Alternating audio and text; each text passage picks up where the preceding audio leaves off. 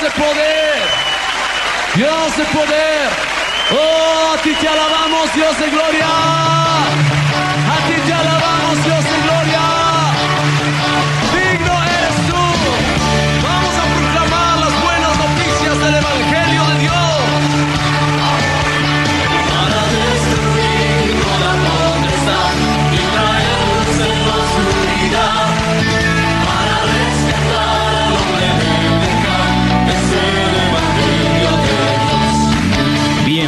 A su programa Despertar Hispano.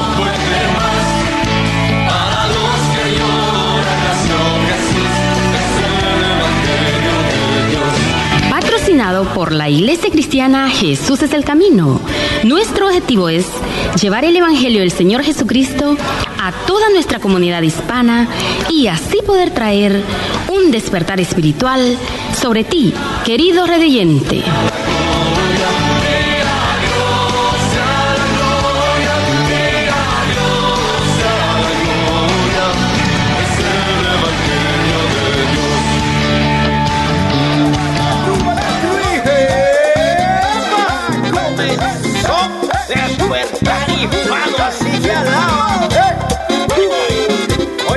Oye, Pastore Morri, Daisy Velázquez, alaba. Hey. Despertar hispano, ya comenzó 95.3. Oye, FM es el programa que te bendice. Despertar hispano, te alegra, te bendice el día.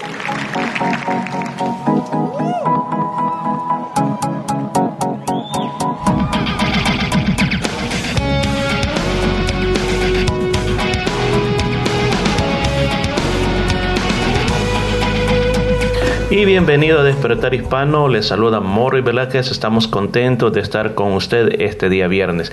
Y también como siempre nos acompaña Daisy, bienvenida a Despertar Hispano. Muchas gracias y gracias también a cada uno de ustedes que hace posible esta, esta transmisión. Bendecimos grandemente a cada uno de nuestros radio oyentes que cada día viernes están pendientes de escuchar su programa Despertar Hispano. Un agradecimiento muy pero muy especial a nuestro Señor Jesucristo que nos concede la vida, nos da la oportunidad llegar una vez más hasta ustedes con la bendición de la palabra del Señor, de las alabanzas que hemos preparado con un mensaje de, de poder, un mensaje de bendición, un mensaje de ánimo, un mensaje de de esperanza. Así de que deseamos que todo lo que hemos preparado para usted sea de gran bendición y recuerde que Dios está con usted, a su lado, no nos ha dejado, Él permanece para siempre con nosotros. Muchísimas bendiciones en este día viernes, que el Señor bendiga grandemente sus vidas y recuerde que todo lo que hemos preparado ha sido pensando en usted. Así, gracias Daisy. Daisy, estos son días bien especiales, son los días del encierro, si podemos decir, Sí. en el cual pues no podemos este, estarnos reuniendo todos juntos, estarnos Sí. viendo. Así que aquí desde la distancia, un gran abrazo a todos nuestros Así estimados es. oyentes. Muchísimas bendiciones, un abrazote grandotote y que las bendiciones del Altísimo estén sobre su vida, sobre su familia, todo, todo por, para todos sus seres queridos. Un abrazo muy grande y reciba que la bendición de Dios descubra sus vidas y sus hogares. Recuerde que el Señor está como poderoso gigante con sus alas, con sus brazos abiertos, extendiéndolos para protegernos. Así es, no estamos solos, recuerden, no estamos solos, Dios está con nosotros y nos va a ayudar a salir adelante, a vencer esta crisis que estamos viviendo. Lo más importante es de que todos debemos de estar unidos. Es cierto de que quizás ahora nosotros extrañamos aquellos cultos, los que venían a la iglesia, y quizás si usted nunca iba a la iglesia, hoy quiere ir a la iglesia, pero bueno, ya, ya va a venir Ya, todo eso pasar. de regreso, y aún más con los familiares también, este, yo sé que extrañamos las invitaciones, el poder compartir juntos, eh, inclusive cosas tan pequeñas ahora como eh, dar la mano a las personas, Claro, darle un buen sí. abrazo, todo eso. O ir eh, todos juntos al parque, jugar Claro, con los niños. en los- picnic, sí, y- no y se ahora es inconcebible, vamos a ir a un picnic todos, No, o sea, ahora no. se puede, ¿verdad? Sí. Son, son tiempos muy especiales los cuales Dios nos ha dado, yo digo, el privilegio de vivir, porque la verdad que yo personalmente como pastor estoy aprendiendo cosas nuevas, eh, la verdad de que pasó sí. esto eh, como que dio vuelta a nuestro mundo y eso como que ya inmediatamente uno dice, ¿qué es lo que que Dios nos quiere enseñar a través de toda esta crisis y, eso es algo bien tremendo. Sí, así es. Cada día que pasa es una oportunidad de agradecer al Señor y decirle, Señor, eh, todo eso que está viniendo, tú tienes que, que enseñarnos una lección y nosotros tenemos que tener el, el deseo, la disposición de, de abrir nuestro corazón y decir, Señor, ¿para qué está viniendo todo esto? ¿Con qué propósito está sucediendo todo esto? Yo sé que ahora todas las familias están más juntas, Ah, incluso claro. con muchos amigos que quizás no los veíamos o no, no, no nos reuníamos muy seguido, ahora podemos tener más contacto. O sea, se están llamando Ajá. más por, por Eh, teléfono, claro, por sí. las eh, videollamadas o, o por el famoso esto nuevo que hay Zoom Ajá, para sí. vernos Todos y juntos, todos juntos sí. estar, estar en familia y, y es, es algo tremendo, Claro, ¿verdad? sí, algo bueno va a salir de todo esto a pesar de, del dolor que está pasando el mundo entero, del sufrimiento que hay en algunas familias, pero sabemos que Dios es fiel, Él no nos ha dejado, no nos ha desamparado, des- desamparado. Desamparar, eso, Desamparado, eso. miren, bueno, miren. pero es que cuando estamos en vivo, así es, ¿verdad? Así, es, no se nos va a trambar la lengua, así que va a pasar esto, ¿no? Claro, está bien, Daisy. perdón por todos los errores que cometemos, pero nuestro deseo Está es... perdonada. No lo vuelva a hacer. No, no. Voy a intentarlo, voy a intentar. Pero nuestro deseo es agradecerle a usted por su sintonía. Recuerde que estamos en español acá, hablando el, el idioma más lindo del mundo. Yo creo que es el más lindo. yo Ok, pienso, pero sí. si quiere le hablo en inglés mejor. Bueno, bueno, bueno, está bien. No, mejor no, mejor no, no quiero que se rían todavía. Pero bueno, este programa de este día eh, se va a tratar de una sola cosa. Se va a tratar de darle aliento. No aliento que viene de parte de nosotros, porque también nosotros necesitamos ser alentados, pero alentados por Dios. Así que vamos a traerle música que lo aliente, música que pueda darle una palabra de ánimo, música que esté basada en las promesas de Dios. Así que recuerde, recuerde, si usted si quiere contactar con nosotros, ¿a qué teléfono lo pueden hacer, Daisy? Claro, puede llamarnos al 0433-370-537. 0433-370-537. Con gusto estaremos atendiendo su llamado. Así es, así de que gracias por estar con nosotros y comencemos con esta buena música. En un mundo lleno de miedo y ambiciones, la esperanza en Jesucristo nunca muere. Si al mirar la vida lo hacemos con optimismo, veremos que en ella hay tantos valores.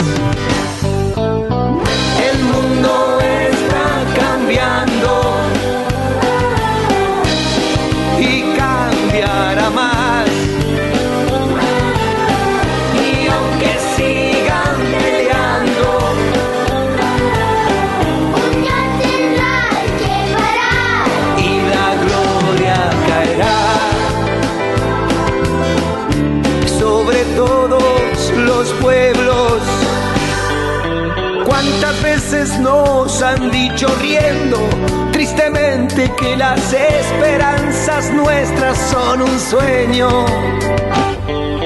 Muchos de luchar están cansados y creyendo que son sabios, hoy son reyes de los necios. El mundo está cambiando y cambiará más.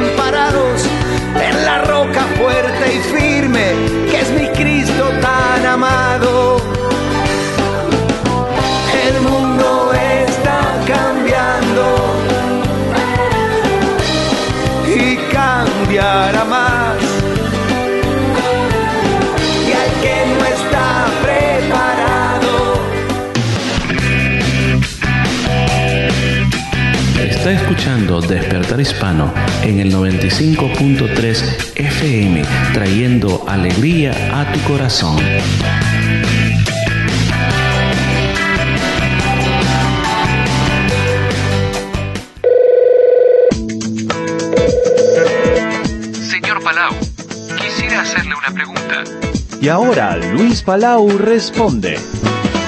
Hoy sí que tengo en mis manos una carta que nunca he tocado de esta manera. Mire lo que me dice esta persona. Dice, señor Palau, ¿me puede usted adivinar el futuro? ¿Qué es lo que Dios me depara en la vida?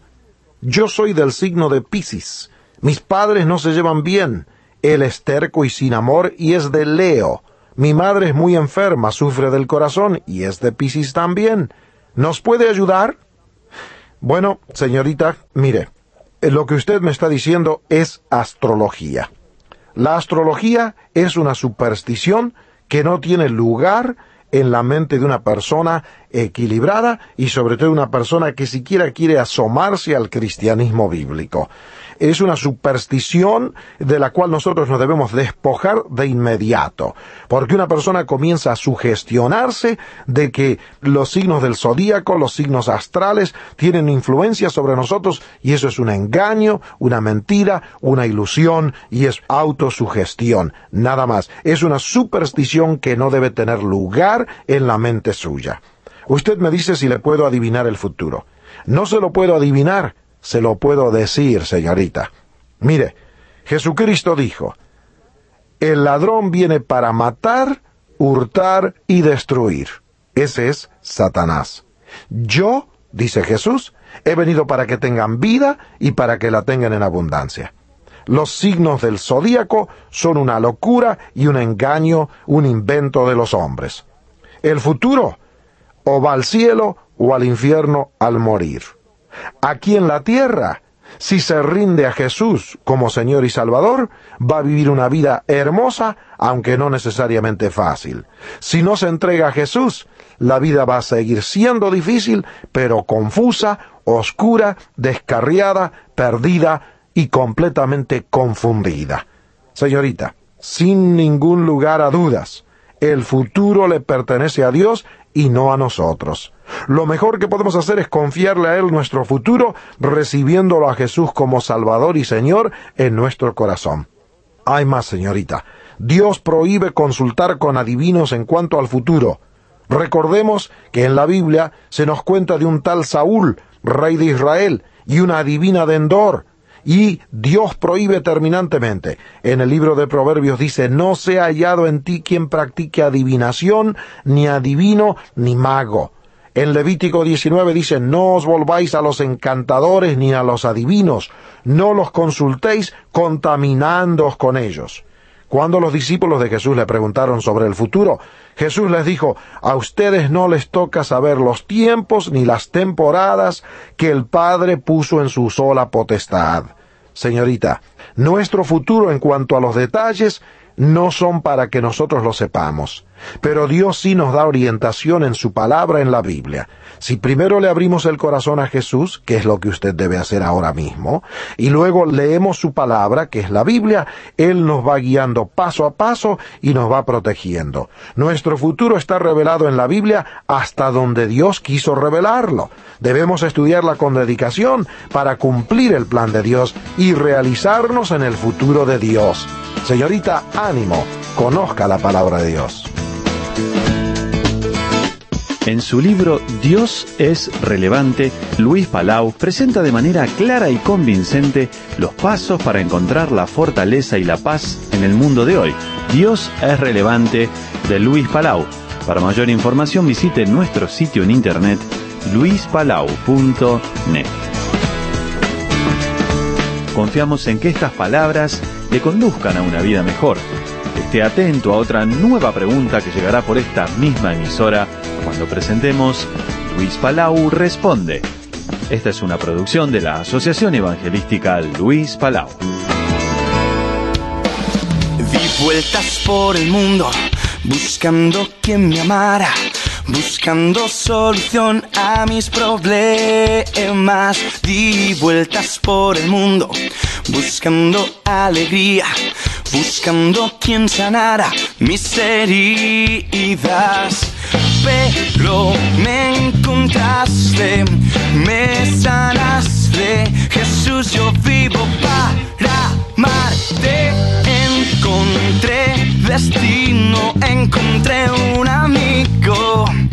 Ya no puedo dejar de amarte. Doy vueltas de alegría, ahora doy vueltas todo el día.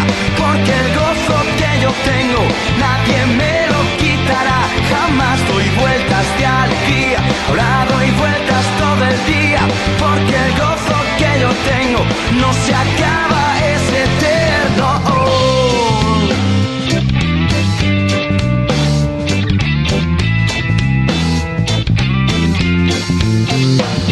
Di vueltas por el mundo, buscando quien me amara, buscando solución a mis problemas. Di vueltas por el mundo, buscando alegría, buscando quien sanara mis heridas.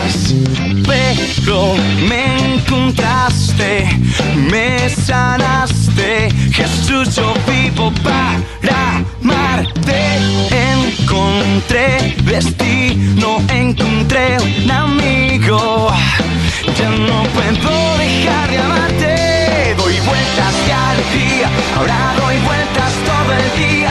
Porque el gozo que yo tengo, nadie me lo quitará. Jamás doy vueltas de alegría, ahora doy vueltas todo el día. Porque el gozo que yo tengo no se acaba, es eterno.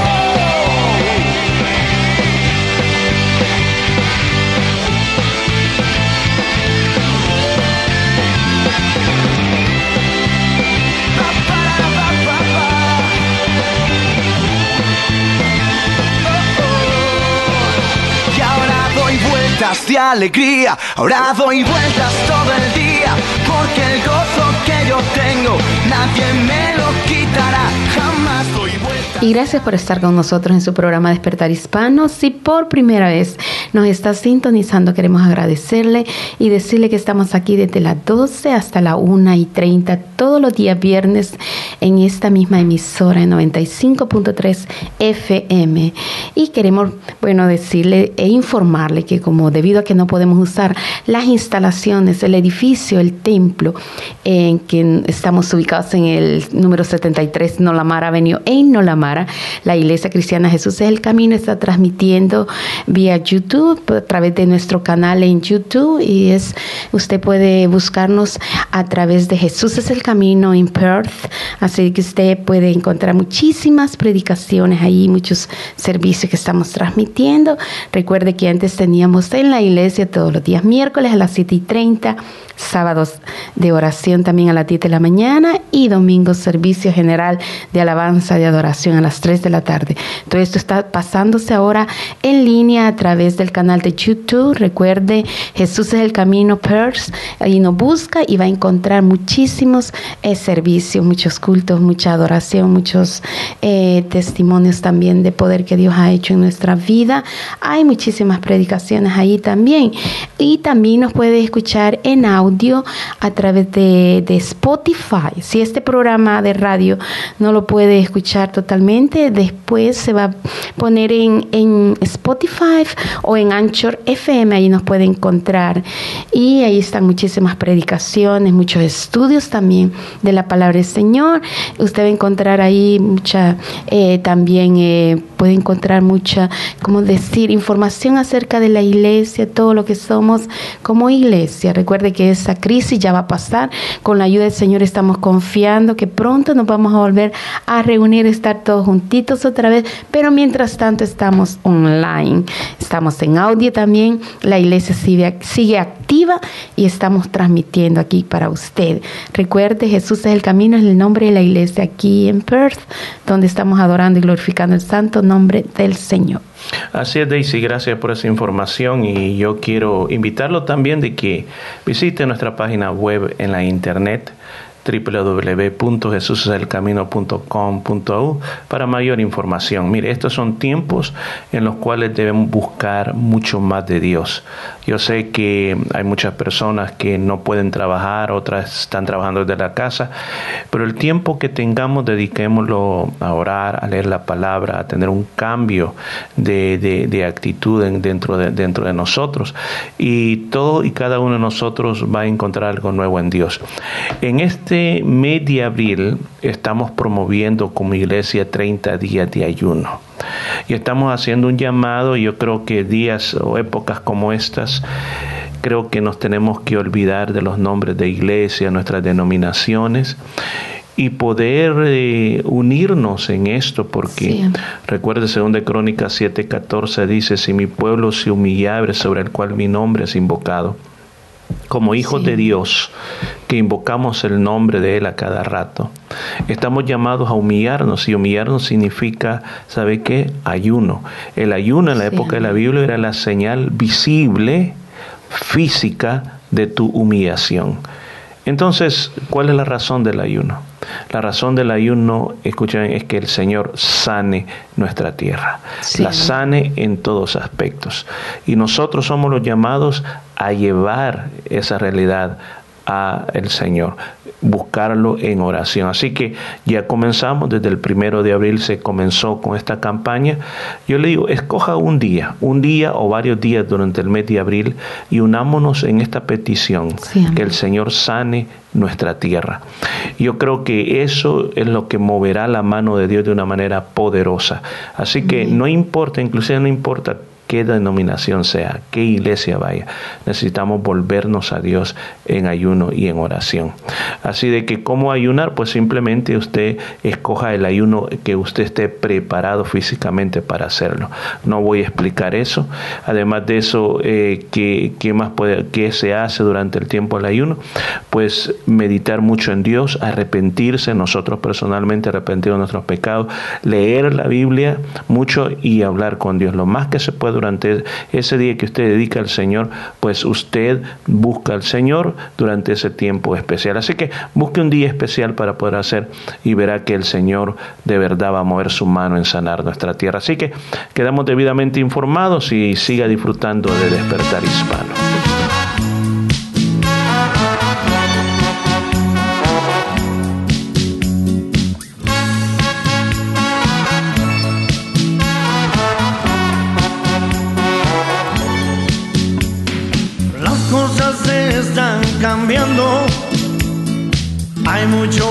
En el mundo y hasta muchas profecías han fallado ya.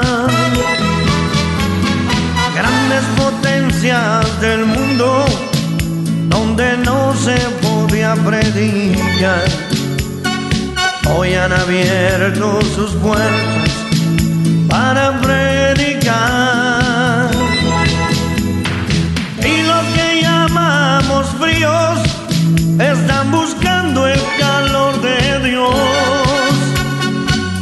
Muchos que estaban calientes se enfriaron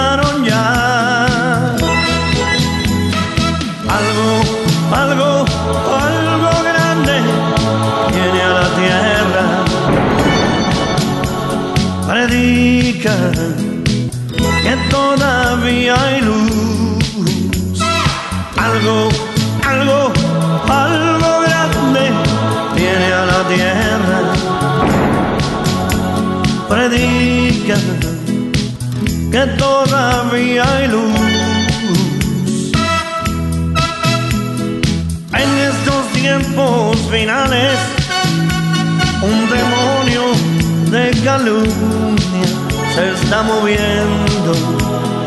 Frena, Señor, mi lengua, líbrame de ese mal. En estos tiempos finales, un demonio de calumnia se está moviendo. Frena, Señor, mi lengua,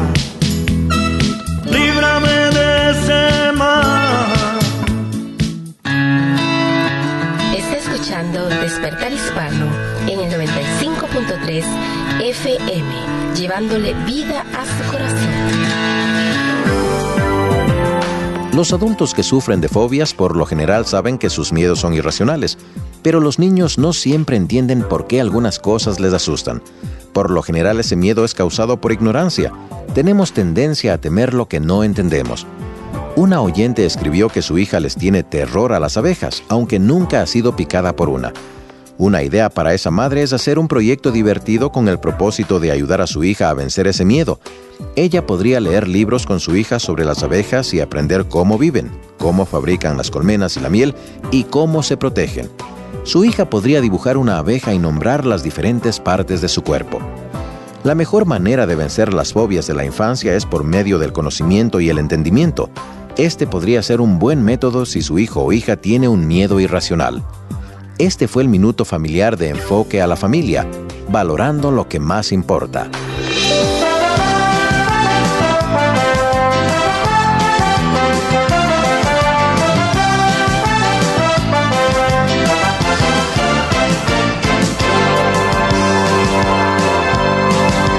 Si en aflicciones tu vida está y los problemas te hacen flaquear, hay un poder que te ofrece su amor. Es Jesucristo, mi Salvador.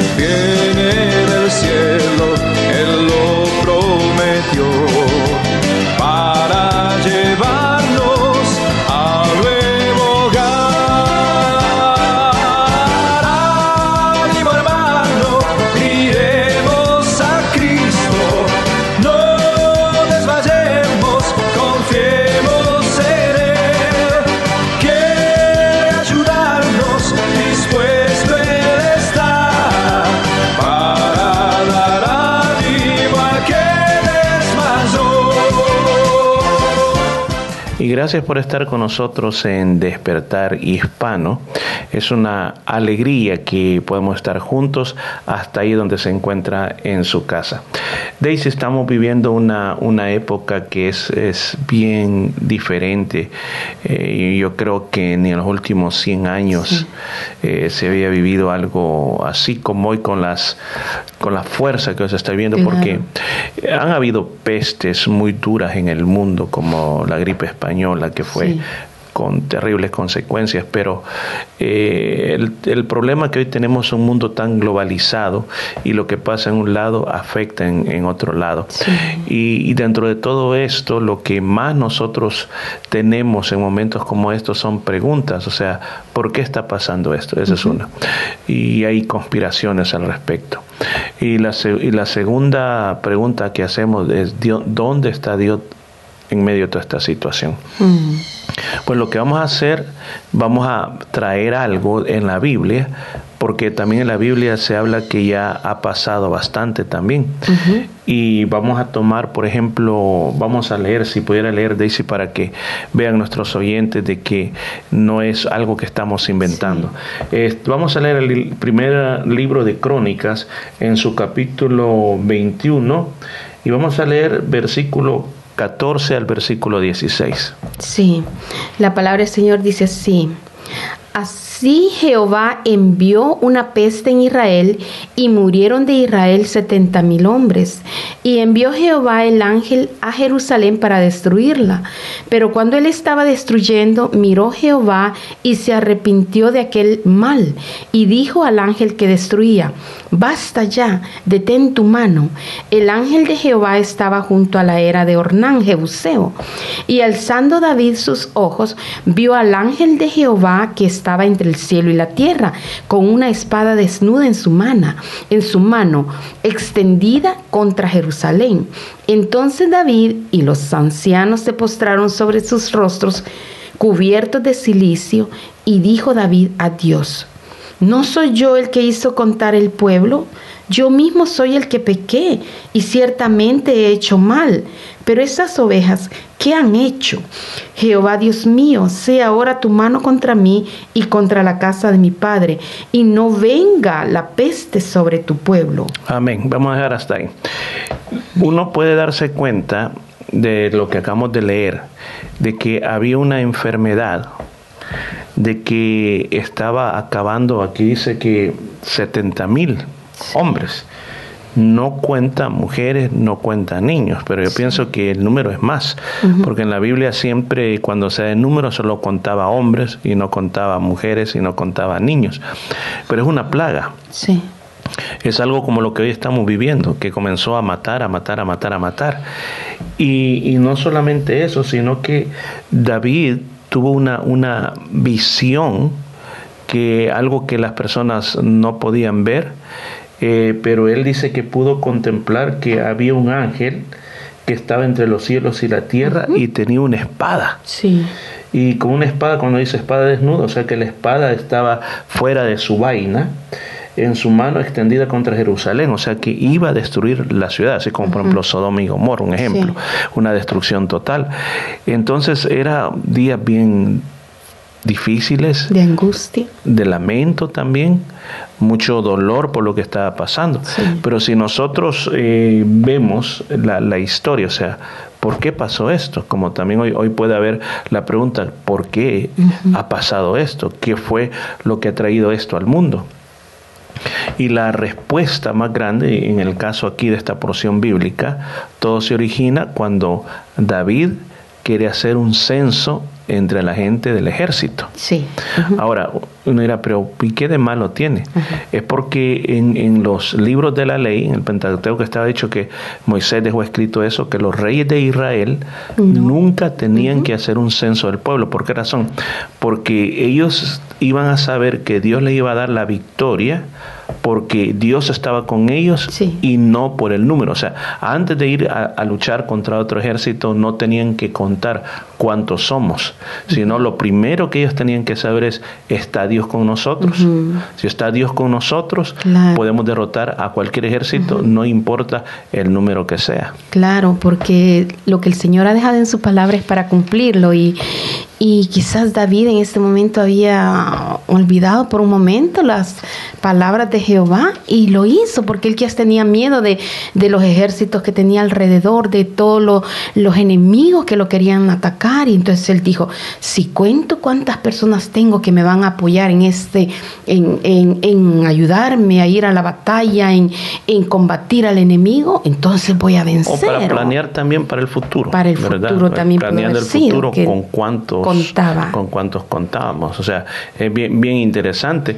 Pero fíjese que aún uno mira que le, le, lo trataron de detener. Sus generales, el profeta. Le recordaron. Sí, le dijeron, no, uh -huh. no lo hagas, no lo hagas, David, uh -huh. te va a ir mal, no lo hagas.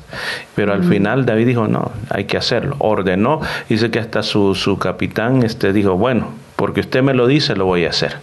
Pero él por sí no lo quería hacer, sino por obediencia, él lo hace. Entonces, eso dice que fue lo que trajo el juicio de parte de Dios. Ahora, e- es lo que hoy estamos viviendo, un juicio de Dios. Muchas personas dicen, ¿cómo va a creer eso? No es un juicio de Dios, Dios no es malo. Yo vengo repitiendo algo y es lo que en la Biblia está. Sí. Yo voy a decir lo que la Biblia dice, no lo que usted quisiera oír. La Biblia dice que Dios es amor, muy amoroso. Dios, y esto me gusta decirlo, no tiene amor, sino que Él es la fuente del amor. O sea, Él es amor. O sea, eso es indiscutible. Dios nos ama más allá de lo que podemos pensar. Nos da oportunidades, le fallamos y aún no importa lo que nosotros hagamos, Él nos sigue amando. Amén. Pero también Dios es un juez justo, le gusta la justicia. Y cuando el ser humano procede en total rebelión contra Dios, es de esperarse que viene el castigo. Sí.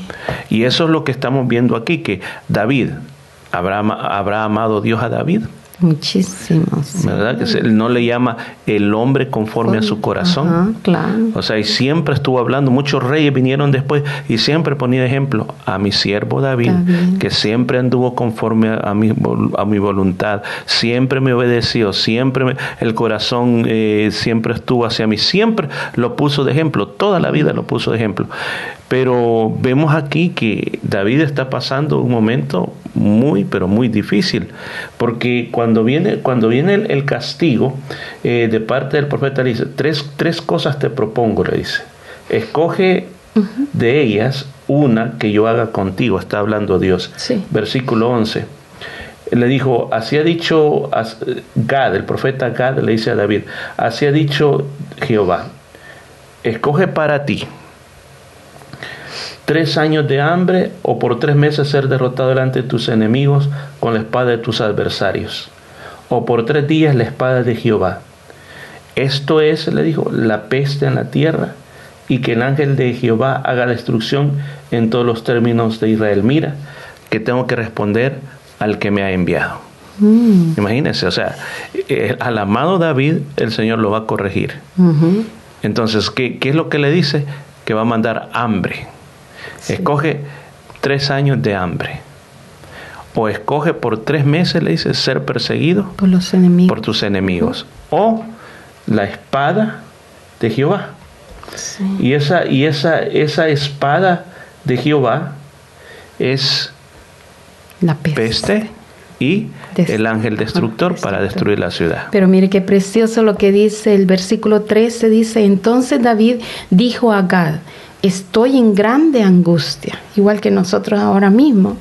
Ruego que caiga, ruego que yo caiga en la mano de Jehová, porque sus misericordias son muchas en extremo, pero que no caiga en manos de hombres. O sea que ahí está rechazando los tres años de hambre, Y la- el ser perseguido Ajá, por los enemigos, porque los enemigos no tendrán misericordia de mí. Pero el Señor es misericordioso.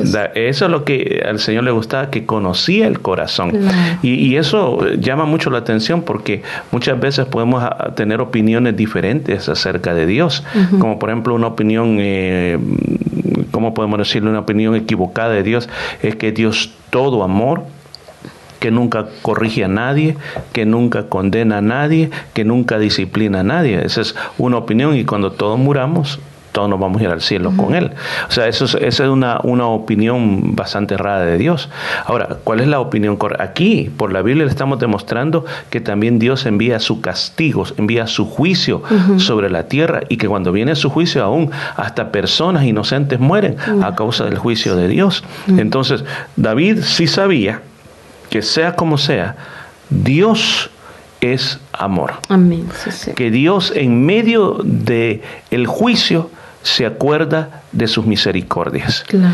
Y, y miren, dice, esto, esto que estamos leyendo aquí parecería que es una historia que va pasando en cuestiones de horas, pero esto pudo haber pasado durante varios días que estaba pasando esto.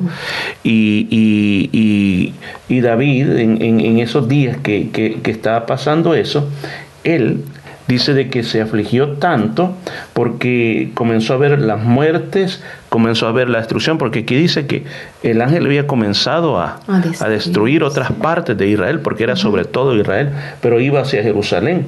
Y David lo pudo ver a ese ángel poderoso dispuesto a destruir y dice que David y los ancianos, o sea que también los ancianos de Israel lo vieron, se postraron sobre su rostro cubierto de silicio. Ahora, ¿qué actitud es esa? Es una actitud de humillación. O sea que a partir de ese momento ellos comenzaron a ayunar, que es lo que estamos llamando en esta época Claro, nosotros. Sí, así es. Yo creo que la humillación delante del Señor mueve su mano y detiene el castigo. Porque usted puede seguir leyendo la historia, lo que nos dice, esta historia real que pasó en Israel a través, bueno, de los, en el tiempo de David, del rey David, un hombre conforme al corazón de Dios. Pero vemos la humillación de David y de los ancianos de Israel que se postraron delante del Señor y- y dijeron, verdaderamente hemos pecado, hemos hecho lo malo delante del Señor. Reconocer delante del único Dios verdadero que hemos fallado, que toda la humanidad entera ha cometido faltas delante de Él, que le hemos desobedecido, hemos quebrantado, hemos quebrado sus mandamientos, hemos dejado sus leyes, hemos olvidado sus estatutos, todo lo que el Señor ha mandado en su palabra. Hemos sido soberbios, hemos hecho conforme lo que nosotros creemos conveniente. Quizás en ciertos momentos lo llegamos a reconocer y pedimos perdón, pero durante la mayoría del tiempo quizás lo vivimos como algo normal. Claro, y eso es lo que hoy, tiempos como hoy, nos tienen que hacer recapacitar que necesitamos volvernos a Dios, buscar una solución. Mire, la solución, ¿quién buscó la solución? Fueron los hombres de Dios, David, los ancianos de Israel. Y dice de que ellos no simplemente se quedaron postrados esperando a ver qué iba a pasar, sino que dice que David, David eh, comenzó a ponerse en una, en una oración de confesión por los pecados. Él dijo, Señor, ¿por qué estás destruyendo a los demás? Yo soy el que he fallado. Yo soy la persona que tú tienes que destruir. El pecado tiene que caer sobre mí. Claro. Tiempos como hoy son tiempos que tenemos que todos tener reconocimiento de toda nuestra falta, de nuestros errores. Tiempos como hoy es para cambiar nuestros caminos, para arrepentirnos, para ser pe- personas mejores, confesar todo el mal que hemos hecho delante de Dios. Cuando nosotros hacemos eso, y dice que movemos la mano de Dios, porque inmediatamente se le fue ordenado a David que construyera un altar en la era de Ornán el Jebuseo. Sí. ¿Sabe, dice, a dónde quedaba o a dónde queda la era de Hernán el Jebuseo? Es el lugar exacto donde estaba el templo. Es donde está esa famosa mezquita hoy en día. Ahí, en ese lugar, era el lugar más alto que en ese momento está en Jerusalén. Ahí en la punta está- vivía un hombre que se llamaba Ornán Jebuseo. Era un pueblo de los cananitas que se llamaban los Jebuseos. Y él ahí sembraba ese terreno, allí vivía él. Inclusive dice aquí que Ornán vio al ángel, por lo cual sus cuatro hijos y los suyos se escondieron. Porque él estaba, dice, trillando el trigo. Y entonces, imagínense, o sea, era una visión que toda esta gente la podía ver. ¿Qué, qué visión más espantosa de haber sido ver ese gran guerrero con una espada parado frente a todo. Y le digo, usted dirá, pero wow, eso parece como un cuento de terror. Pero era algo que estaba pasando, era un momento gris, un momento difícil en Israel. Y hoy estamos pasando momentos difíciles en Así, todo sí. nuestro, en todo nuestro, en, en nuestro planeta. Entonces David va y dice, tengo que edificar un altar aquí para a- a- agradar a Dios. O sea, ¿qué es, lo, qué es lo que se hacían los altares? Sacrificios. Se ponía un corderito, se ponía un becerro, se sacrificaba un animal para que el simbolismo era que todo el pecado y, y el- el- la paga del pecado, las consecuencias del pecado caían sobre el animal. Y entonces así se lograba la paz con Dios. Esa era la forma como era en esa época. Entonces, él va a ese lugar y dice, yo voy a hacer eso. Entonces dice, dice Hernán el Jebuseo, le dice, mire mi señor, tome lo que quiera, tome todo lo que ocupe, todo lo que tenga, los bueyes, dice, bueyes, no le un buey, bueyes, que más Le- la leña, todo lo que necesite yo se lo doy. Y dice que David le dijo, no, no, no, mira, este, si aquí voy a el que, el que de verdad falló, soy yo. Yo te voy a comprar todo, porque yo no le voy a dar nada a Dios que, que a mí no me haya costado nada. O sea, me tiene que costar lo que yo voy a hacer para el Señor. O sea, no lo voy a hacer que otro me dé lo que yo quiero sacrificar para O sea, esto me está llamando a una búsqueda personal. Claro. Yo quiero decirle a todas las iglesias, de verdad que por mucho tiempo nosotros estábamos haciendo sacrificios a Dios que no nos habían costado nada, nada en lo absoluto. O sea, eran oraciones que otros hacían por nosotros. Íbamos a ser alimentados espiritualmente, buscamos que otro nos alimentara a nosotros. Buscábamos que los hermanos nos animaran. Pero llega el momento, momentos como estos, que entiendo por qué el Señor ha tenido que cerrar las iglesias, para que nosotros volvamos a nuestros hogares y busquemos a Dios en nuestros hogares como familias. Busquemos este tiempo para realmente revisar nuestra vida y hacer nuestra vida, construir una vez más los altares de Sí, sacrificio amén. en nuestras casas, porque eso estaba destrozado. Eso estaba olvidado, eso no existía. Pero hoy que se nos ha quitado los altares de las iglesias, entonces ahora nuestros hogares se tienen que convertir en los altares de adoración a Dios. Es, sí, porque quizá por mucho tiempo fuimos a la iglesia como una rutina. Ahora es día de iglesia, alístense niños, apúrense, vámonos, vámonos ya. Es la iglesia. No, pero no iban con un corazón entregado a disponerlo para que Dios hablara su vida, para entregarle la verdadera adoración al Señor. Ahora en estos tiempos de angustia nos hemos vuelto en nuestros hogares hacer esos altares, hacer esas iglesias que así como el comienzo de la iglesia fue en las casas, ahora nosotros estamos como familia adorando al Señor ahí en la quietud, ahí en el silencio, pero diciéndole, Señor, aquí estamos humillados delante de ti, ayunando, buscando tu rostro, tratando de encontrar el favor del Señor, porque dice que esto fue que paró el, el- el humillarse David delante del Señor, paró y detuvo la mano de aquel ángel que venía a destruir Jerusalén. Imagínense, Él hace, mire lo que dice el versículo 26. Él edifica el altar, ofrece el, el- el holocausto. Y el holocausto dice que se llamaba ofrendas de shalom, ofrenda de, De paz. paz. O sea que en otras palabras, eh, él sabía que había quebrantado la ley de Dios. Entonces la ofrenda de paz era para reconciliarse con Dios. Y dice que cuando lo él lo hace, miren, aquí a veces este, este versículo se nos pasa de largo. Si yo le preguntara en la Biblia a cuántas personas Dios le respondió con fuego del cielo cuando hicieron un altar.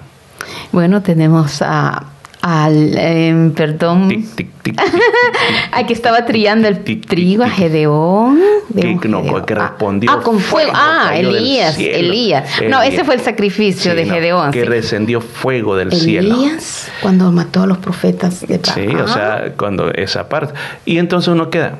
Yo creo que ese es lo único que pasó, es la única. No, Pero mire aquí aquí, vemos también, ¿eh? sí. a David dice aquí y dice en el versículo 26. casi nunca lo mencionamos No, no, verdaderamente no se David, menciona, por eso no. Dice, quien le respondió por fuego desde los cielos en el altar del el holocausto. O sea, fue la respuesta de Dios. O sea, la el fuego fue la respuesta para decir, ok, David, te perdono. Mm. Porque dice el siguiente versículo, entonces, dice Jehová habló al ángel y éste volvió su espada a su vaina. Entonces, ¿qué quiere decir? De que ese lugar, o sea, que el juicio terminó en ese momento. O sea, ¿cómo, ¿cómo terminó? En ese holocausto que se hizo, Dios respondió con fuego y entonces Dios responde con fuego y entonces en ese momento eh, termina ese juicio. Entonces, Mm. estamos, eh, no sé cuánto tiempo va a durar lo que hoy estamos experimentando. Pero yo te estoy dando una visión divina, una visión bíblica del por qué estamos pasando todo esto. Que va a terminar, claro que sí, va a terminar porque Dios es amor. Amén. Va a terminar. Pero se requiere, se requiere que muchos holocaustos en nuestros hogares se hagan claro y que busquemos ese shalom, busquemos esa paz con Dios, busquemos reconectarnos con Dios y que el Señor responda. Claro, con fuego, que el Con fuego, fuego. purificación de nuestros corazones, purificación en cualquier área de tu vida. El fuego viene a quemar, a quitar todo aquello impuro, a, a sacar lo que verdaderamente vale. Así como dijo Job, decía, Señor, pasaré por el fuego y tú me saldré más brillante que el oro, porque el, el fuego purifica y quita toda escoria, todo lo malo. Así pidamos al Señor que ese fuego del Espíritu Santo llene nuestra vida. Yo sé que con la ayuda del Señor es posible que cambiemos todas aquellas áreas que, que, que estamos ofendiendo al Señor, todas aquellas áreas que, que no son de agrado al Señor nuestro Dios. Y los matrimonios están en una situación que no es agradable al Señor. Ahora es el tiempo que se tienen que unir, porque cuando los matrimonios están unidos, cuando la familia está unida, ahí viene la presencia de Dios. Pero si las familias no están unidas, es, es por demás que hagamos cosas lindas y todo. Y, si, y si esa verdadera unión, que es lo que Dios formó, no está de acuerdo, entonces la presencia del Señor no está ahí. No baja el fuego purificador porque nosotros estamos haciendo cosas que creemos que son correctas.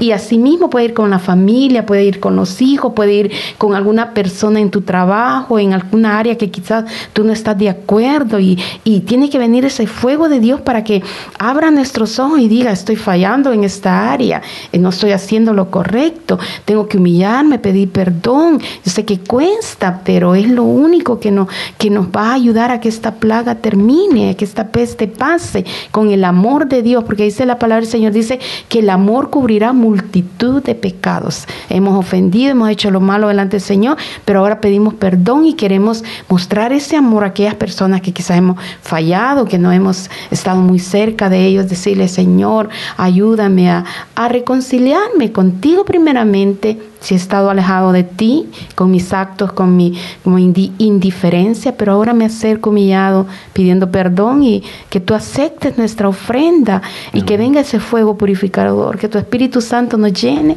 de su presencia Amén. para reconocer al Señor. Hagamos una oración, Daisy, para terminar. Y en esta oración, pues entendiendo lo que ha sido esta palabra que hemos compartido con usted, podamos nosotros volvernos a Dios. Claro. Eso es lo más importante. Volvámonos a Dios y Él nos restaurará. Padre que estás en los cielos, en esta hora aprovechamos estas ondas radiales para llegar a todos nuestros oyentes en todas partes del mundo, donde quiera que nos escuchen. Jesús. Hemos entendido este día que tú eres un Dios de mucho amor, pero que también castigas el pecado y la es, desobediencia. sí, Señor. Hemos cometido pecados contra ti. Te hemos fallado, Señor. Hemos vuelto la espalda hacia ti. Hoy simplemente estamos recibiendo la consecuencia de habernos apartado de tu verdad. Señor Jesús. Pero en tu gran amor, Señor, restauranos. Hoy, Señor, por los méritos de tu Hijo Jesucristo que murió en esa cruz Amén, para darnos vida, Cordero de Dios. que esa sangre nos purifique, Amén. Que esa sangre nos acerque a ti, que esa sangre, Señor, nos redima y nos restaure Sí, para no volver a esos viejos caminos. Amén. Nos arrepentimos, Señor, de nuestra frialdad. Nos arrepentimos, Señor, de nuestra falta de perdón. Sí, amén. Jesús. Nos arrepentimos de nuestra pereza espiritual. Sí. Nos arrepentimos de nuestra incredulidad. Nos arrepentimos, Señor, de todo pecado que hemos cometido contra nuestro cuerpo. Nos arrepentimos, Señor, contra todo pecado, contra tu palabra, contra tu nombre, Dios, contra tus mandamientos. Perdónanos, Señor, porque hemos quebrado tus mandamientos. Ayúdanos, Señor, a cambiar, Amén. a ser diferentes, que podamos para vivir, vivir solo para ti, Amén, honrándote, Señor, sí, porque sé, Señor, que tú vas a responder con fuego, fuego purificador, Amén, y la ira va a pasar, y la ira va a terminar, y entraremos a vivir otra época, otro momento. El mundo no va a ser el mismo, la iglesia no va a ser la misma. Amén. Vendrán nuevos desafíos, pero desde ya. Señor, nos encomendamos en tus manos, y no solo nosotros, sino que también a nuestros familiares. En el nombre de Jesús lo pedimos. Amén. y amén.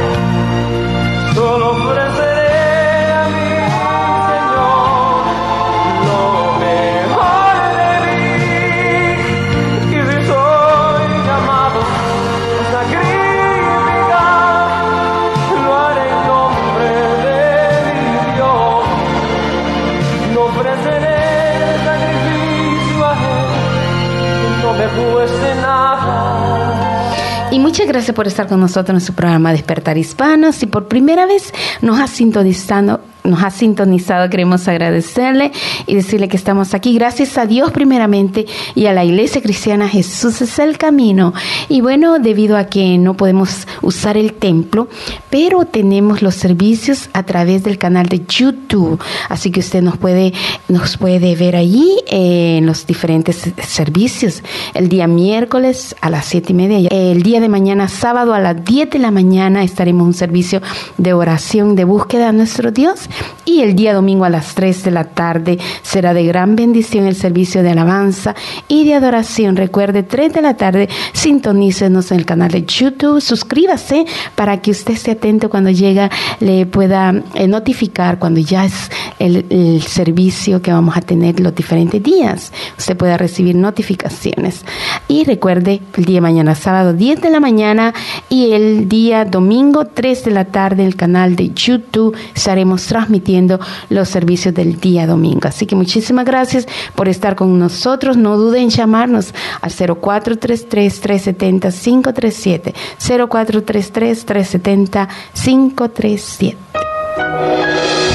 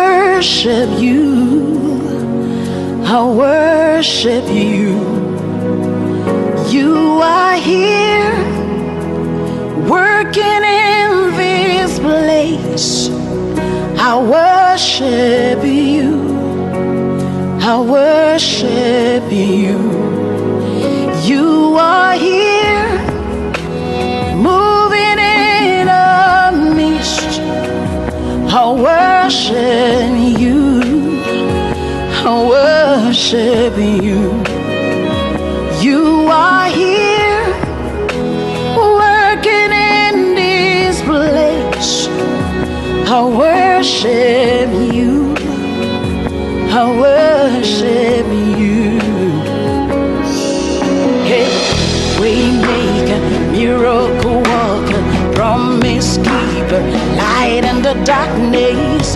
My God, that is who you are. Waymaker, miracle worker, promise keeper, light in the darkness. My God, that is who you are. You are here, touching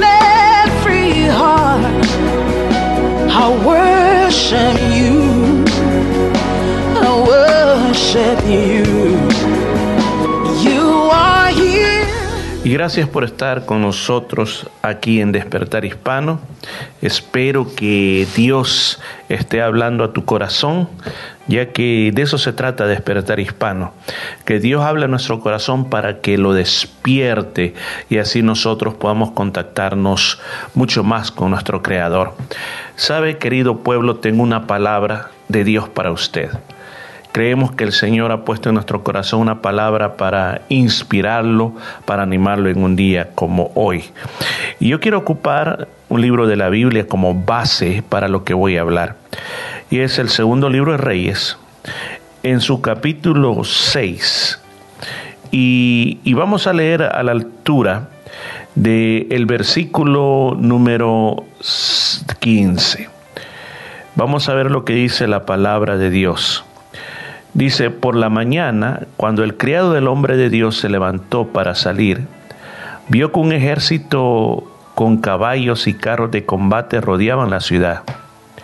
¡Ay de mí, Señor! exclamó el criado. ¿Qué vamos a hacer? Vuelvo a leer la expresión. Dice, ¡ay, mi Señor!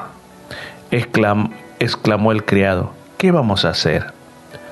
No tengas miedo, respondió Eliseo los que están con nosotros son más que ellos. Entonces Eliseo oró, Señor, ábrele a Jesse los ojos para que vea. El Señor así lo hizo, y el criado vio que la colina estaba llena de caballos y de carros de fuego alrededor de Eliseo. Amén. Qué preciosa palabra. En la época que estamos viviendo, estamos escuchando muchas noticias, estamos viendo también cosas que nunca antes nosotros las habíamos experimentado en nuestra vida aquí en Australia. Y de todas las cosas que nosotros percibimos, nos hacemos un concepto o nos hacemos un panorama de qué es lo que está pasando alrededor de nosotros. Y cuando hacemos ese panorama, nosotros comenzamos a vivir de acuerdo a ello. O sea, dicho de otra forma, recibimos información, de la información que recibimos creamos una situación y nos adaptamos a vivir en esa situación. ¿Cómo se aplica eso a nosotros particularmente? Las noticias, lo que vemos, han creado un panorama en nuestra mente y lo siguen creando. Y en base a eso nosotros estamos tomando decisiones. Esas decisiones que nosotros tomamos están afectando nuestra área emocional y también nos están determinando el tipo de conducta que nosotros estamos viviendo hoy. Muchas personas pueden estar viendo a un mismo edificio pero cada persona tendrá su interpretación de qué es lo que mira. Por ejemplo, tenemos cuatro evangelios y en los cuatro evangelios a Jesús se le da un enfoque diferente. Por ejemplo, el evangelista Mateo, él presenta a Jesús como el gran Mesías que el pueblo de Israel estaba esperando. Viene Marcos y presenta a Jesús de otra manera presenta a Jesús como un hombre de acción, presenta a Jesús como un, siervo dispuesto a servir, dispuesto a dar todo lo que tiene, una vida de acción total. San Lucas presenta a un Jesús como el hombre perfecto, como el hombre que tiene la respuesta para todo, un hombre que tiene la sabiduría capaz de dar respuesta a todas las preguntas que tenga el hombre. Y por último, San Juan presenta a Jesús como el principio y el fin, como el alfa y la omega, como alguien quien no tiene principio ni tiene fin, como alguien que viene a la tierra como a, rescatar eh, a la humanidad como de parte de Dios. O sea, cuatro evangelios que nos presentan diferentes puntos de vista. De la misma manera, cuando vuelvo al punto de lo que estamos viviendo hoy actualmente, mi pregunta para ustedes, ¿qué es lo que tú estás viendo en este momento? Dice la palabra de Dios que el siervo de Eliseo, que se llamaba Jesse, al levantarse por la mañana, dice que él vio un ejército rodeando la casa de Eliseo. O sea, ¿cuál es la intención de ese ejército? Matar a Eliseo. Este rey del ejército sirio pensaba que Eliseo era un espía y que por culpa de Eliseo no podían hacer ataques sorpresas al pueblo de Israel. Así que dice, lo vamos a eliminar, lo vamos a quitar de en medio. Y eso es lo que, lo que hace. Van y esa mañana se preparan para eso. Entonces, en ese momento eh, sale, me imagino, como un buen siervo, Jesse por la mañana quizás a sacar agua del pozo y lo que mira son ese montón de ejércitos. Cuando dice que Jesse lo mira, pega un grito y dice, ¡ay! Imagínese usted. ¿Qué es lo que está delante de usted? Y eso que, eso que está delante lo hizo gritar. Y en otras palabras dice, Eliseo, ¿qué vamos a hacer? Yo no sé cuántos de ustedes, en medio de lo que hoy estamos viviendo, hemos pegado ese grito de exclamación. ¡Ay! ¿Por qué razón? Porque quizás de repente una noticia que no esperábamos nos afectó y ¡ay! Comienzan a pasar cosas que nosotros nos sorprenden, que aparentemente todo ha llegado a un nivel de normalidad, entre comillas, pero viene de repente esa noticia que no estaba esperando.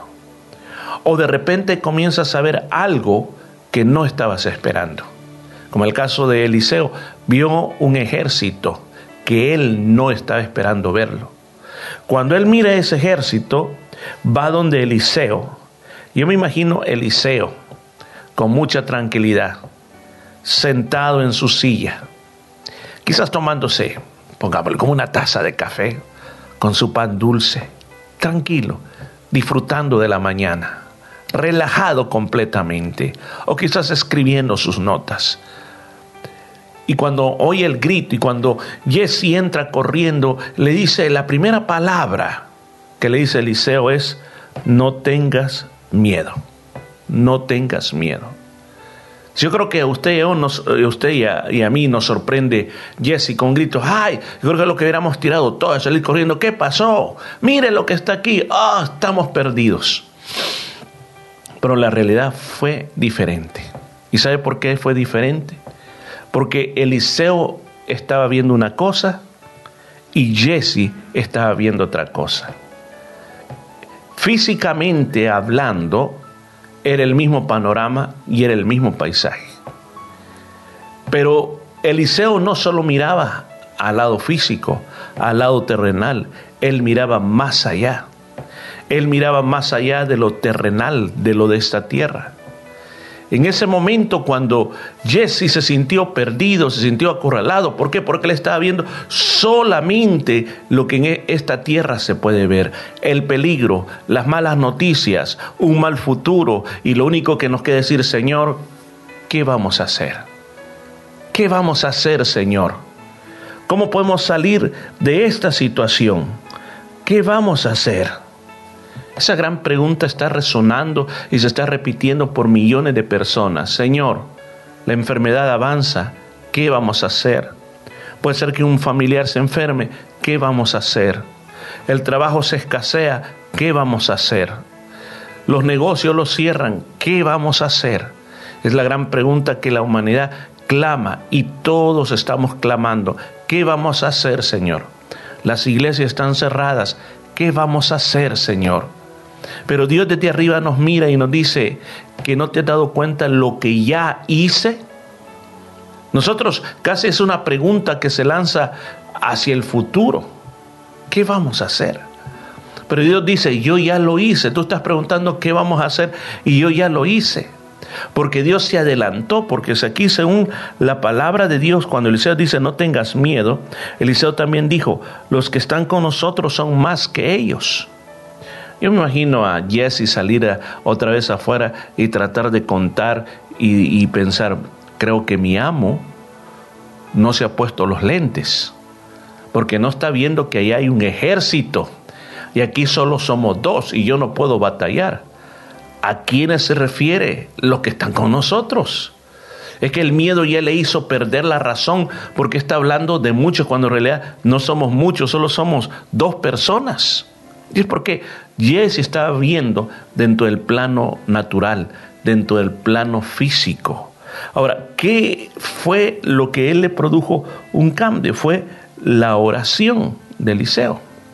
La oración para que él pudiera ver lo que Eliseo estaba viendo. Eliseo era un hombre de oración. Yo me imagino que Eliseo comenzó a orar al Señor, a pedir protección, porque él sabía lo que iba a venir. Y él comenzó a orar, a pedirle, Señor, protégeme, Señor, manda tus ángeles. Y cuando llegó el momento, él fue capaz de ver. Dios le mostró, como aquí dice la palabra, que habían caballos y carros de fuego alrededor de Eliseo. O sea, eso, por eso es que Eliseo estaba tranquilo, porque él decía, si aquellos vienen contra mí, no van a poder pasar, porque aquí algo los va a detener. Y, y él oró, Señor, yo te pido que Jesse le sean abiertos los ojos espirituales, que no solo vea al nivel terrestre, que no solo vea al nivel de las circunstancias, vea más allá. Dice que cuando los ojos se le abrieron a Jesse, dice que él pudo ver que la colina estaba llena de caballos y carros de fuego alrededor de Eliseo. Entonces él inmediatamente pudo ver, pudo ver lo que Dios tenía a favor de ellos. Tiempos como hoy yo creo que necesitamos llegar a ese nivel, cambiar lo que estamos viendo. Porque usted solo comienza a ver lo malo, lo negativo, lo que posiblemente podría pasar, va a hacerse, como dije al principio, una pintura, un escenario en su cabeza y usted va a andar como Eliseo, ¿qué vamos a hacer? ¿Qué vamos a hacer, Señor? ¿Qué vamos a hacer? Mas nosotros debíamos de imitar la conducta del profeta Eliseo, que él estaba viendo lo correcto.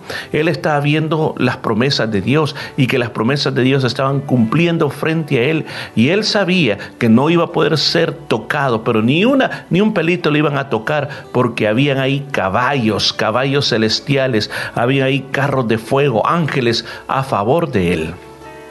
Dije al principio, este mensaje se llama este mensaje se llama, y le puse, le puse un título a este mensaje, ¿qué es lo que estás viendo? ¿Qué es lo que estás viendo?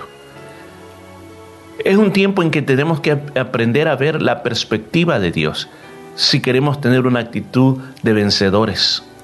Actitud de vencedores que no importa lo que esté pasando alrededor, puedes seguir funcionando con normalidad. ¿Por qué tú puedes llegar a tener esa actitud de vencedor? Porque lo que está pasando en el mundo no está basado en lo que estás viendo, está basado en lo que Dios ha dicho. La palabra de Dios dice claramente, yo le puedo poner muchos ejemplos, donde Dios dice que en momentos como estos Él va a estar con nosotros para protegernos y para ayudarnos. Recuerda aquel pasaje hermoso del profeta Isaías, aquel versículo hermoso, cuando dices que aunque pasemos, eh, aunque pasemos por las aguas, no vamos a tener miedo por los ríos, los ríos no nos van a negar, el fuego no nos va a quemar. ¿Por qué? Porque el Señor va a estar con nosotros. O sea, no importa lo que venga, Dios te dice, yo voy a estar contigo.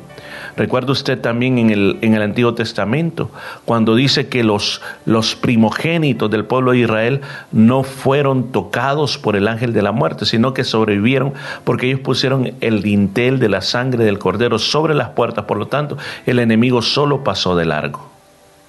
Vea ejemplos bíblicos, ejemplos claros cómo, cómo Dios opera cuando tú aprendes a confiar en las promesas de Dios. David pudo derrotar a un gigante mucho mayor que él y con más experiencia. ¿Por qué? Porque él confió en Dios. Si David hubiera, visto la perspectiva humana, él hubiera dicho, ni, ni loco me acerco a, luchar contra este, es más grande que yo, tiene más experiencia, habla mejor que yo, ¿qué voy a ir a hacer contra él? Pero él no vio la perspectiva humana, vio la perspectiva celestial y él sabía que si Dios estaba con él, ¿quién iba a estar contra él? Él lo sabía y por eso se enfrentó, porque dijo, Dios va conmigo. La perspectiva celestial, querido radioyente, la adquirimos cuando nosotros aprendamos a aprendemos a conocer qué es lo que Dios ha dicho con respecto a las circunstancias que estamos pasando. ¿Qué es lo que Dios ha dicho? Lea el Salmo 91 completamente. Dice que el Señor nos va a ayudar que ningún mal nos venga a tocar, ninguna plaga venga a tocarnos a nuestra morada. El Señor va a mandar ángeles cerca de nosotros para protegernos. Van a caer muchas cosas alrededor de nosotros, pero el Señor dice, yo te voy a librar de ellas, yo te voy a guardar, yo te voy a proteger. Esa es la perspectiva divina. Cuando tú tienes esa perspectiva divina, que com- comienzas a confiar más en el poder de Dios que cualquier cosa de este mundo, entonces tú vas tomando las fuerzas que vienen solamente de parte de Dios y en tiempos como hoy solamente eso es lo que necesitamos. Así como nos llamamos de la información negativa, de la información que puede ser cierta, pero esa información recuerde que nos va a llevar a crear un escenario en nuestra mente y nosotros vamos a vivir de acuerdo a ese escenario que tenemos en nuestra mente. Llénate de la palabra de Dios, llénate de las promesas. ¿Qué es lo que Dios ha dicho con respecto a esta situación? Ya te expliqué, Dios nos ha prometido, nos ha dicho que nos va a proteger por medio de su sangre. Entonces tú tienes que tomar eso en tu vida y comenzar a decir, ok, me voy a, a cerrar de ver, de ver todo lo que las noticias están diciendo, sino que voy a ver qué es lo que Dios dice. Dios dice que me va a guardar. Dios dice que en medio de lo que Él está haciendo me va a preservar. Dios dice que todo esto me va a ayudar a para bien porque yo le amo a Él. Tú comienzas a meterte eso en la mente y tú miras un escenario, comienzas a contemplar un escenario donde tú estás como en una cueva de refugio, donde los vientos están azotando fuerte, donde los rayos están cayendo fuerte, donde tiembla la tierra, pero tú estás dentro de esa roca diciendo, Señor, tú me estás cuidando, tú me estás guardando. Entonces cuando tienes esa actitud que tú eres un protegido de Dios, tú puedes salir a la calle con una actitud fresca, con una actitud nueva. No te estoy diciendo que salgas a la calle y comiences a abrazar a todo mundo, comiences a dar la mano, porque eso no sería también correcto, sino que tenemos que también obedecer lo que las autoridades dicen. Pero sí, nuestra actitud interior sería una actitud de que no vas a andar con miedo, sino que tú sabes que Dios está alrededor de ti, porque tú estás viendo lo bueno, tú estás viendo lo correcto, estás viendo las promesas de Dios, porque en eso es lo único que podemos confiar. Estimado amigo, ¿qué estás viendo? Quizás usted me diga, yo no soy religioso, yo no soy una persona de iglesia. Bueno, ahora también todos nosotros los que estamos aquí tampoco somos de iglesia, no tenemos iglesia, nuestras iglesias están cerradas. Pero ¿y entonces, ¿qué podemos hacer? Bueno, lo que es verdad que hoy más que nunca tenemos que admitir que Dios está en todos lados, no solamente en los templos, sino que ahí donde usted me está escuchando, ahí también Dios está con usted. Ahora viene un momento cuando tú tienes que preguntarte, ¿por qué estás tan asustado? ¿Por qué es que tú repites lo que dijo Jesse? ¿Qué vamos a hacer? Hoy es un tiempo de que tienes que salir de ese tipo de mirada. Tienes que poner tu mirada allá arriba, en las cosas de Dios, porque ahí es de donde vendrá el socorro. El salmista David decía, alzaré mis ojos a los montes, ¿de dónde vendrá mi socorro? Mi socorro viene de Jehová, que hizo los cielos y la tierra. Hoy yo te quiero invitar que todos juntos aprendamos a mirar hacia arriba. Y hazte en la mente un escenario de un cristiano que está protegido por el Señor, que puede salir a la calle sintiendo la protección de Dios, que puede vivir todos estos días de encierro, le vamos a llamar, sabiendo que Dios está con nosotros. No nos vamos a llevar de temor, porque Dios no nos ha dado espíritu de cobardía, dice la palabra de Dios, sino de poder, amor y dominio propio. Este día yo te invito a que tengas la visión que tuvo Eliseo. ¿Cuál es tu perspectiva? ¿Cuál es tu visión en este momento? Toma la visión celestial. Vamos a orar. Padre, te doy gracias por esta oportunidad de predicar la palabra de Dios.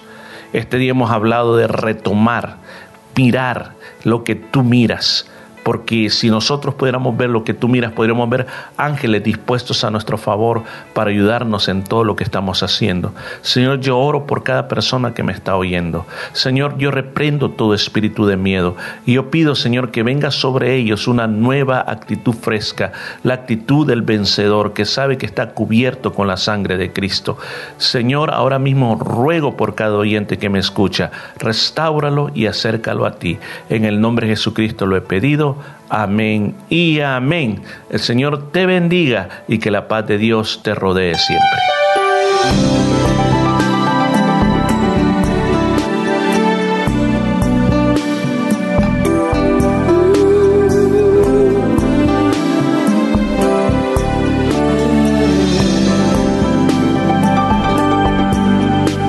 Necesito aprender un poco. Necesito aprender un poco ahí. Necesito aprender más de Dios. Porque Él es quien cuida de mí. Si una puerta se cierra aquí, otras puertas se abren ahí. Necesito aprender más de Dios porque Él es quien cuida de mí. Dios cuida de mí.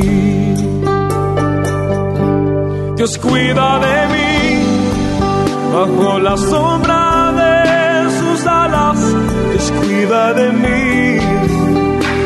Yo amo su casa y no ando solo. Y no estoy solo porque Dios cuida de mí. Dios cuida de mí bajo la sombra de sus alas. Dios cuida de mí. Yo amo su casa y no ando solo. No estoy solo porque Dios cuida de mí.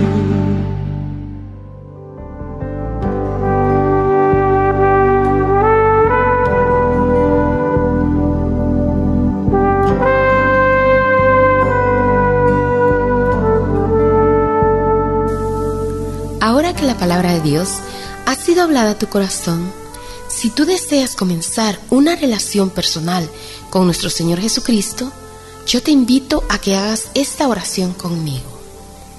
Señor Jesús, reconozco que soy un pecador y que tienes el poder para limpiarme de todo pecado.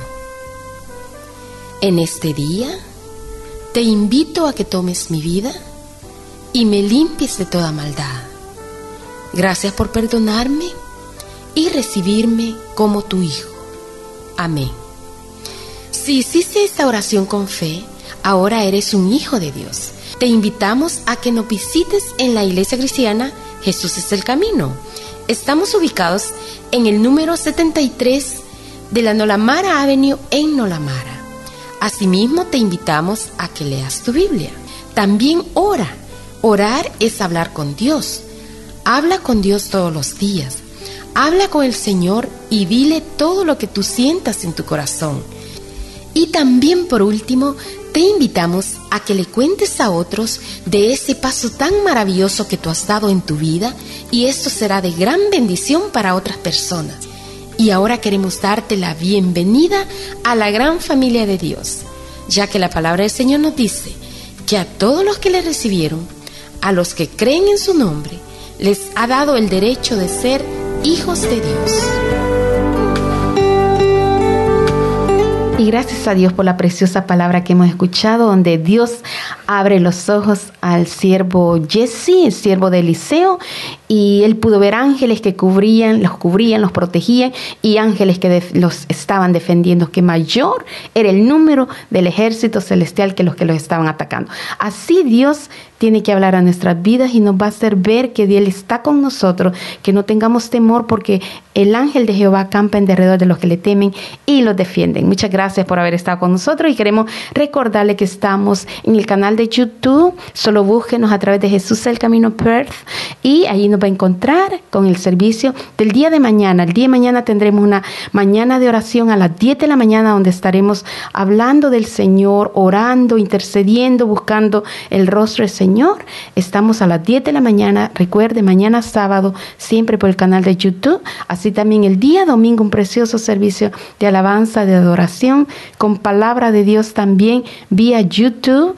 Y el miércoles, miércoles 7 y 30, estamos en oración y estudio de la palabra del Señor.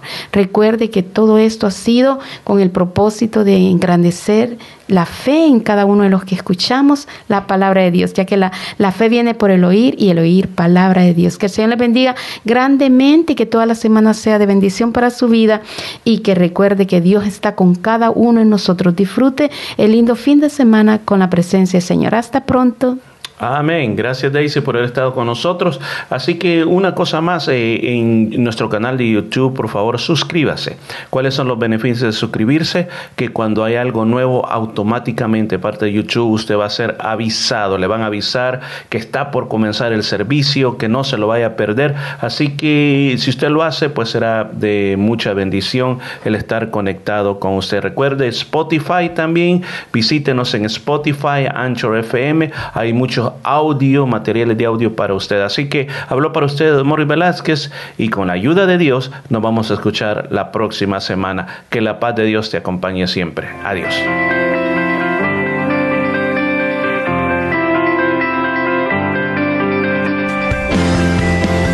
La Iglesia Cristiana Jesús es el Camino presentó su programa Despertar Hispano.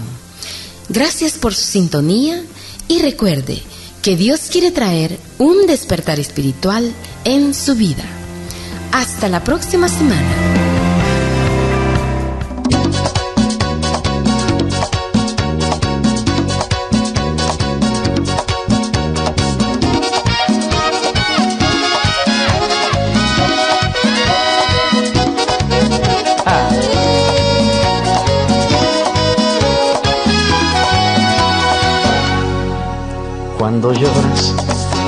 Las veces que intentaste y tratas de olvidar las lágrimas que lloraste, solo tienes pena y tristeza y el futuro incierto espera. Puedes tener paz en la tormenta. Muchas veces yo me siento igual que tú. Mi corazón anhela algo real. El Señor viene a mí y me ayuda a seguir en paz en medio de la tormenta.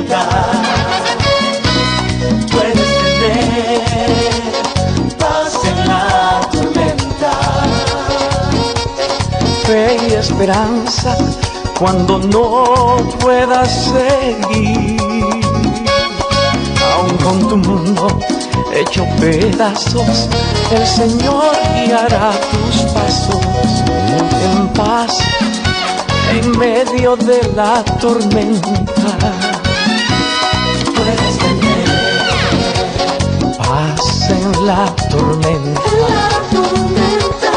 fe y esperanza cuando no puedas seguir, aun con tu mundo hecho pedazos, el Señor guiará tus pasos en paz en medio de la tormenta.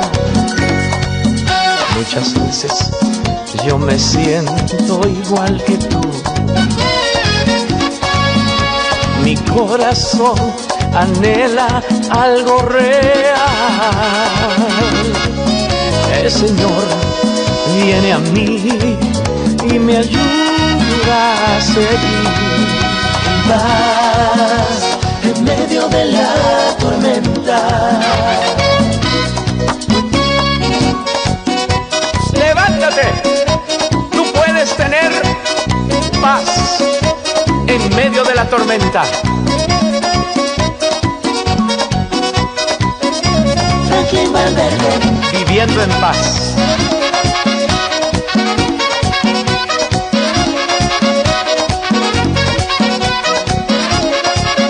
Sí se puede.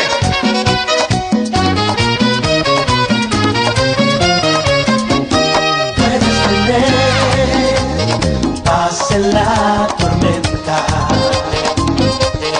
fe y esperanza cuando no puedas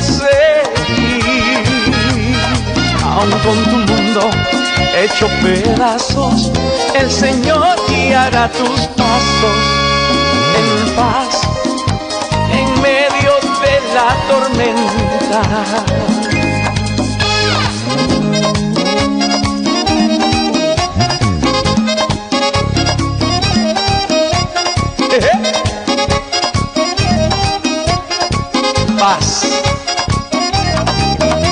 Medio de un mundo convulsionado.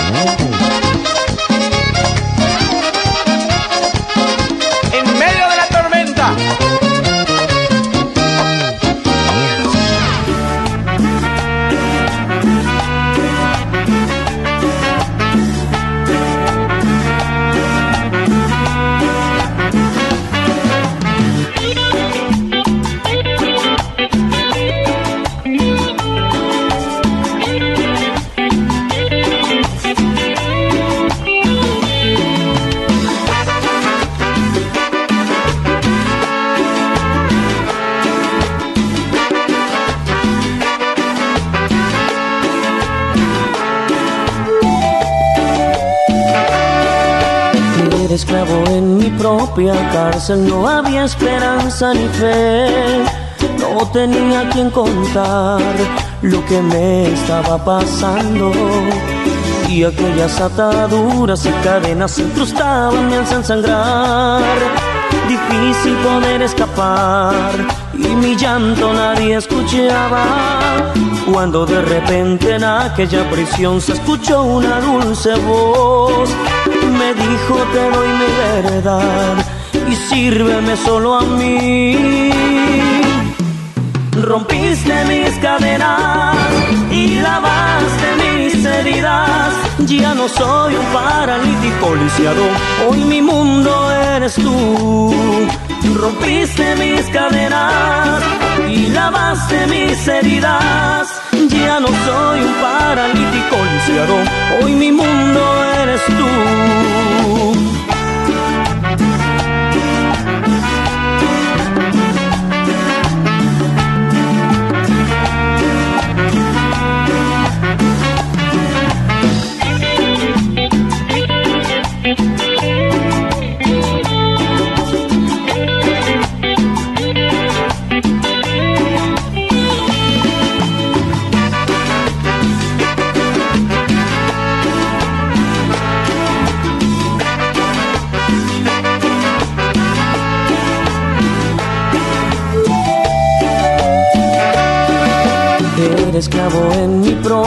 Cárcel, no había esperanza ni fe, no tenía quien contar lo que me estaba pasando. Y aquellas ataduras y cadenas se incrustaban, me hacían sangrar. Difícil poder escapar y mi llanto nadie escuchaba. Cuando de repente en aquella prisión se escuchó una dulce voz me dijo te doy mi verdad y sírveme solo a mí. Rompiste mis cadenas y lavaste mis heridas. Ya no soy un paralítico lisiado, hoy mi mundo eres tú. Rompiste mis cadenas y lavaste mis heridas.